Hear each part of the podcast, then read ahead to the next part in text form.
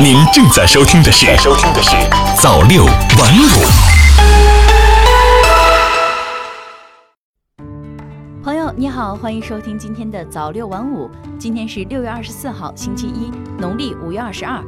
先来关注一下今天的时政方面的新闻。我国增设知识产权专业职称，激励和保护全社会创新。近日，人力资源社会保障部印发关于深化经济专业人员职称制度改革的指导意见，全面拉开经济专业人员职称制度改革的大幕。意见强调，要健全制度体系，为进一步体现专业属性，部分专业的职称名称直接以专业命名。知识产权专业的职称名称为助理知识产权师、知识产权师、高级知识产权师、正高级知识产权师。根据职业分类大典。知识产权专业人员属于经济和金融专业人员中类，专业内容可根据职业大典分类，包括专利代理、商标代理、专利审查、商标审查、专利管理、商标管理、版权管理和专利信息分析等内容。湖南操场埋尸案最新进展，经 DNA 鉴定，尸骸为失踪人员邓世平，多名嫌犯被抓。记者从湖南省公安厅获悉。经公安机关全力开展侦查，社会关注的新晃一中操场埋尸案取得突破性进展。六月二十三号，怀化市公安局刑事科学技术研究所经 DNA 检验鉴定，确认新晃一中操场挖出的尸骸为二零零三年失踪人员邓世平。至此，邓世平失踪案取得突破性进展，相关多名犯罪嫌疑人已被抓获。同时，新晃县纪委监委已对新晃一中原校长黄炳松立案审查和监察调查。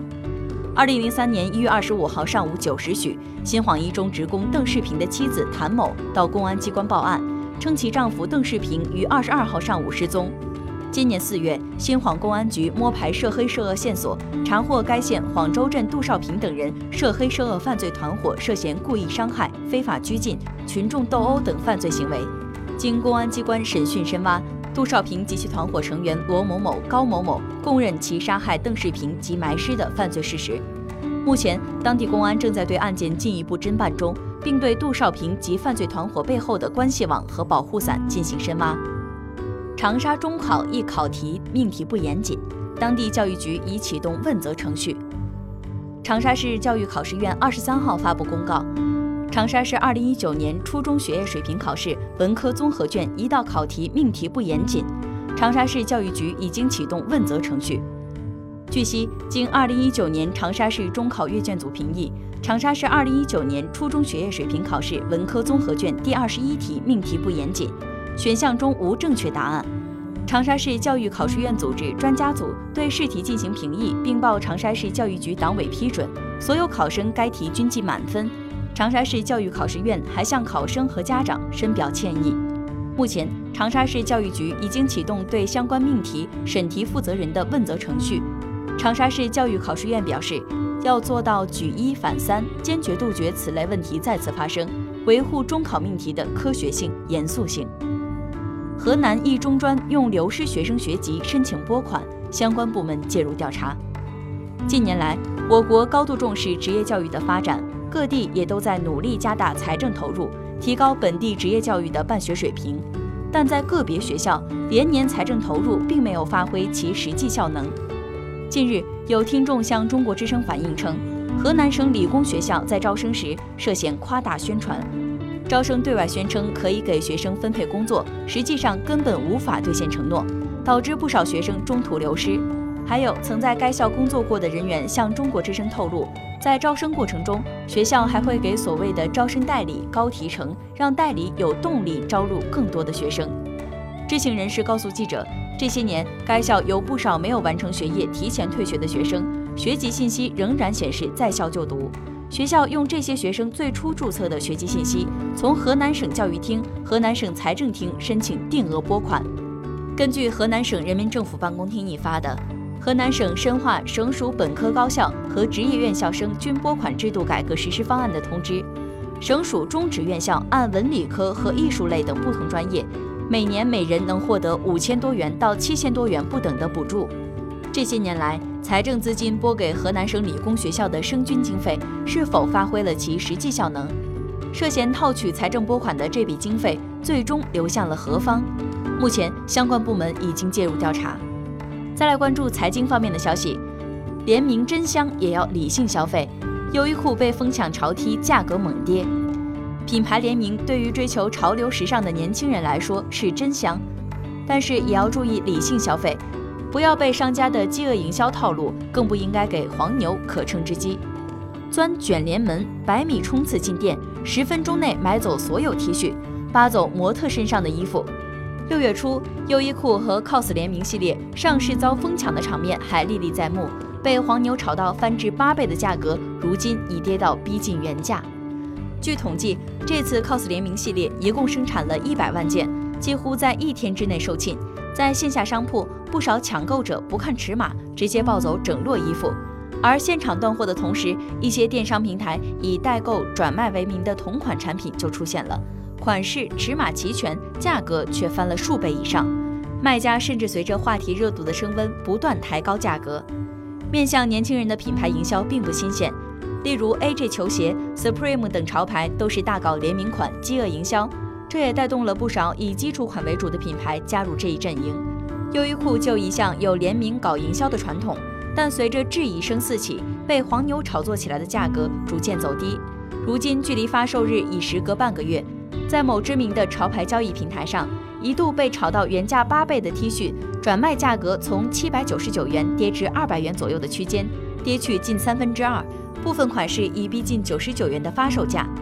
有业内人士指出，作为快消品牌的优衣库，向来以补货及时著称。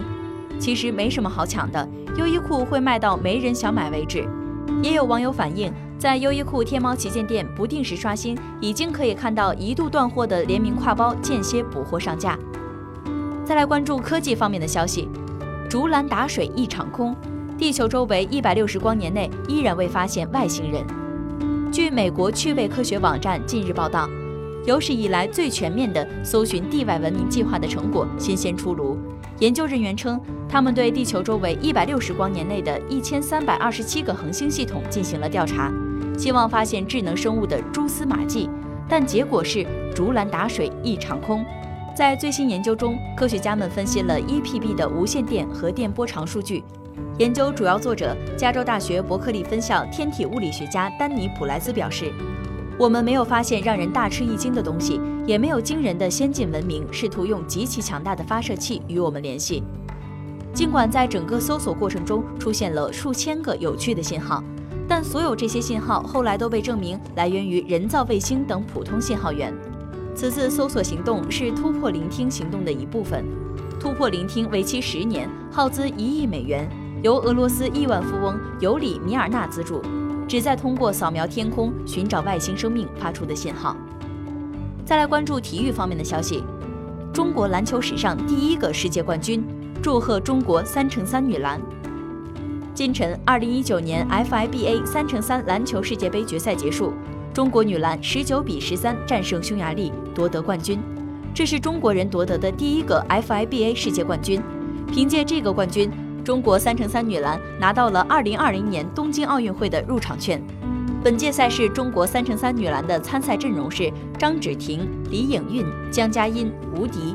祝贺四位姑娘！